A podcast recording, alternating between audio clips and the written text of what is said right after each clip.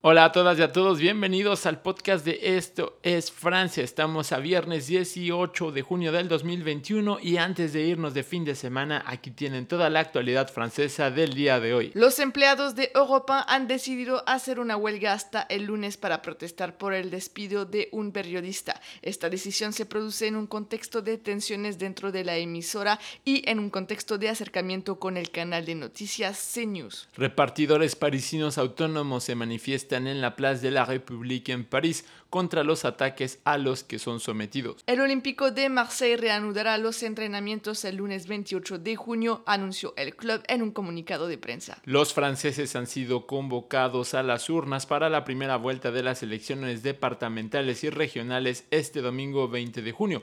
Por cierto, también este domingo en Francia se celebra el Día del Padre. El efímero Grand Palais innova acogiendo este fin de semana el primer festival en realidad aumentada jamás organizado, donde se pueden realizar obras en movimiento y virtuales y seguidas por el tercer ojo de una tableta o un teléfono inteligente. Ante la mejora constante de los indicadores de salud en las últimas semanas, la Dirección de Asistencia Pública a Hospitales de París anunció este jueves el fin del dispositivo de emergencia lanzado el pasado mes de octubre.